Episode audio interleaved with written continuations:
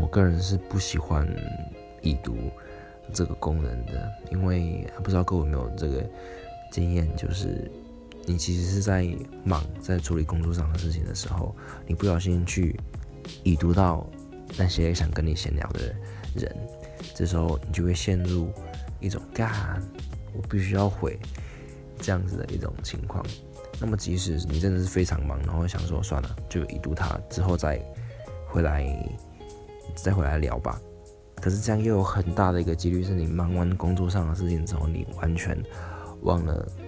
这个人的存在。可是你已经点开，然后通知已经消失，已经完全忘记，然后别人就会觉得为什么会已读不回，就会造成我压力非常大。所以我觉得这个功能还是比较存在比较好。